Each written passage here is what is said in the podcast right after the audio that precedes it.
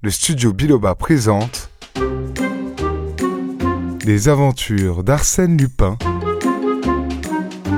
de Maurice Leblanc, lu par Alexis Gouret. Le piège infernal, quatrième et dernière partie. Et sans un mot de plus, elle raccrocha le récepteur. Voilà qui est fait, Lupin. Au fond, j'aime autant cette vengeance.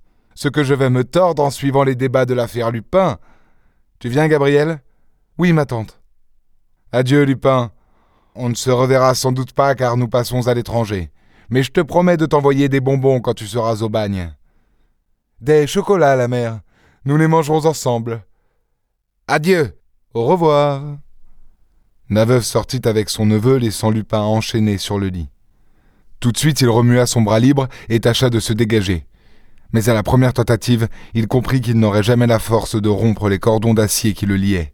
Épuisé par la fièvre et par l'angoisse, que pouvait-il faire durant les vingt ou trente minutes peut-être qui lui restaient avant l'arrivée de Ganimard? Il ne comptait pas davantage sur ses amis. Si trois fois il avait été sauvé de la mort, cela provenait évidemment de hasards prodigieux, mais non point d'une intervention de ses amis. Sans quoi, ils ne se fussent pas à contenter de ces coups de théâtre invraisemblables. Ils l'eussent bel et bien délivré. Non, il fallait renoncer à toute espérance. Ganimard venait, Ganimard le trouverait là, c'était inévitable, c'était un fait accompli. Et la perspective de l'événement l'irritait d'une façon singulière. Il entendait déjà les sarcasmes de son vieil ennemi. Il devinait l'éclat de rire qui, le lendemain, accueillerait l'incroyable nouvelle. Qu'il fût arrêté en pleine action sur le champ de bataille, pour ainsi dire, et par une escouade imposante d'adversaires, soit. Mais arrêté, cueilli plutôt, ramassé dans de telles conditions, c'était vraiment trop stupide. Et Lupin, qui tant de fois avait bafoué les autres, sentait tout ce qu'il y avait de ridicule pour lui dans le dénouement de l'affaire du Grival, tout ce qu'il y avait de grotesque à s'être laissé prendre au piège infernal de la veuve, et en fin de compte, à être servi à la police comme un plat de gibier cuit à point et savamment assaisonné. Sacrée veuve, bougonna-t-il. Elle aurait mieux fait de m'égorger, tout simplement. Il prêta l'oreille. Quelqu'un marchait dans la pièce voisine. Ganimard? Non. Quelle que fût sa hâte, l'inspecteur ne pouvait encore être là. Et puis Ganimard n'eût pas agi de cette manière, n'eût pas ouvert la porte aussi doucement que l'ouvrait cette autre personne. Lupin se rappela les trois interventions miraculeuses auxquelles il devait la vie.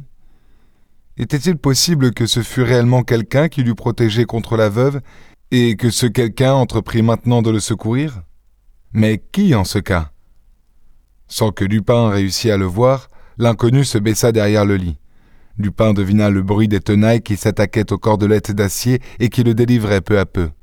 Son buste d'abord fut dégagé, puis les bras, puis les jambes. Et une voix lui dit Il faut vous habiller. Très faible, il se souleva à demi au moment où l'inconnu se redressait. Qui êtes-vous murmura-t-il. Qui êtes-vous? Et une grande surprise l'envahit. À côté de lui, il y avait une femme vêtue d'une robe noire et coiffée d'une dentelle qui recouvrait une partie de son visage. Et cette femme, autant qu'il pouvait en juger, était jeune et de taille élégante et mince. Qui êtes-vous? répéta-t-il. Il faut venir, dit la femme. Le temps presse. Est-ce que je peux? Dit Lupin en faisant une tentative désespérée. Je n'ai pas la force. Buvez cela. Elle versa du lait dans une tasse, et comme elle la lui tendait, sa dentelle s'écarta, laissant la figure à découvert. Toi? C'est toi? balbutia-t-il. C'est vous qui êtes ici? C'est vous qui étiez? Il regardait stupéfié cette femme dont les traits offraient avec ceux de Gabriel une si frappante analogie, dont le visage délicat et régulier avait la même pâleur, dont la bouche avait la même expression dure et antipathique. Une sœur n'eût pas présenté avec un frère une telle ressemblance. À n'en pas douter, c'était le même être. Et sans croire un instant que Gabriel se cachât sous des vêtements de femme, Lupin, au contraire, eut l'impression profonde qu'une femme était auprès de lui, et que l'adolescent qu'il avait poursuivi de sa haine et qu'il avait frappé d'un coup de poignard était bien vraiment une femme. Pour l'exercice plus commode de leur métier, les époux du Grival l'avaient accoutumé à ce déguisement de garçon. Vous Vous répétait-il. Qui se serait douté? Elle vida dans la tasse le contenu d'une petite fiole. Buvez ce cordial, dit-elle.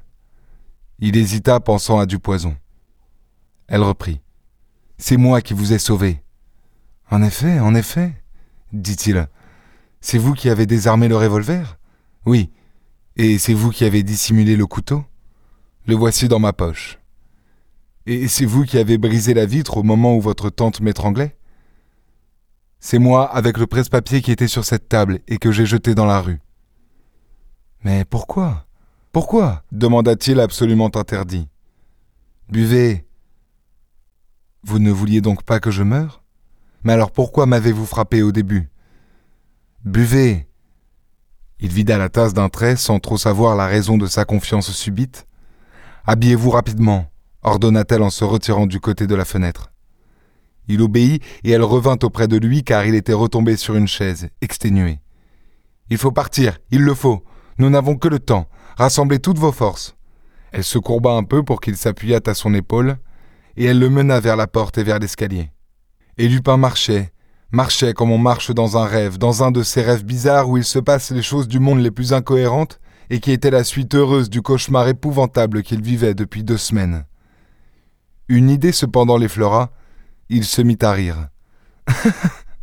Pauvre Ganimard. Vraiment, il n'a pas de veine. Je donnerais bien deux sous pour assister à mon arrestation. Après avoir descendu l'escalier, grâce à sa compagne qui le soutenait avec une énergie incroyable, il se trouva dans la rue en face d'une automobile où elle le fit monter.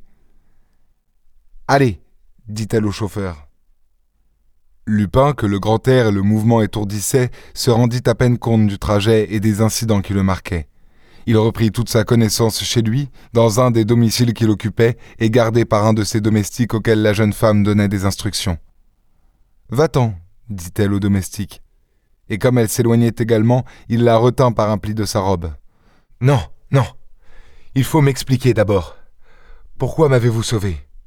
C'est à l'insu de votre tante que vous êtes revenu? Mais pourquoi m'avez-vous sauvé? Par pitié? Elle se taisait, et le buste droit, la tête un peu renversée, elle conservait son air énigmatique et dur. Pourtant, il crut voir que le dessin de sa bouche offrait moins de cruauté que d'amertume. Ses yeux, ses beaux yeux noirs, révélaient de la mélancolie. Et Lupin, sans comprendre encore, avait l'intuition confuse de ce qui se passait en elle. Il lui saisit la main. Elle le repoussa en un sursaut de révolte où il sentait de la haine, presque de la répulsion. Et comme il insistait, elle s'écria. Mais laissez-moi. Laissez-moi. Vous ne savez donc pas que je vous exècre. Ils se regardèrent un moment, Lupin déconcerté, elle frémissante et pleine de trouble, son pâle visage tout coloré d'une rougeur insolite. Il lui dit doucement si vous m'exécrez, il fallait me laisser mourir. C'était facile. Pourquoi ne l'avez-vous pas fait? Pourquoi Pourquoi? Est-ce que je sais? Sa figure se contractait. Vivement, elle la cacha dans ses deux mains, et il vit deux larmes qui coulaient entre ses doigts. Très ému, il fut sur le point de lui dire des mots affectueux, comme à une petite fille qu'on veut consoler, et de lui donner de bons conseils et de la sauver à son tour, de l'arracher à la vie mauvaise qu'elle menait. Mais de tels mots eussent été absurdes prononcés par lui, et il ne savait plus que dire maintenant qu'il comprenait toute l'aventure, et qu'il pouvait évoquer la jeune femme à son chevet de malade, soignant l'homme qu'elle avait blessé, admirant son courage et sa gaieté, s'attachant à lui, s'éprenant de lui, et, trois fois malgré elle sans doute, en une sorte d'élan instinctif, avec des accès de rancune et de rage, le sauvant de la mort. Et tout cela était si étrange, si imprévu, un tel étonnement bouleversait Lupin que, cette fois, il n'essaya pas de la retenir quand elle se dirigea vers la porte, à reculons, et sans le quitter du regard. Elle baissa la tête, sourit un peu, et disparut. Il sonna d'un coup brusque. Suis cette femme, dit-il à un domestique. Et puis non, reste ici. Après tout, cela vaut mieux. Il demeura pensif assez longtemps. L'image de la jeune femme l'obsédait. Puis il repassa dans son esprit toute cette curieuse, émouvante et tragique histoire, où il avait été si près de succomber. Et, prenant sur la table un miroir, il contempla longuement avec une certaine complaisance son visage que la maladie et l'angoisse n'avaient pas trop abîmé. Ce que c'est pourtant, murmura-t-il, que d'être joli garçon. Merci d'avoir écouté cette histoire d'Arsène Lupin. Pour être informé de la sortie des épisodes suivants, abonnez-vous. Et n'hésitez pas à mettre 5 étoiles et un bon commentaire à ce podcast. À très bientôt.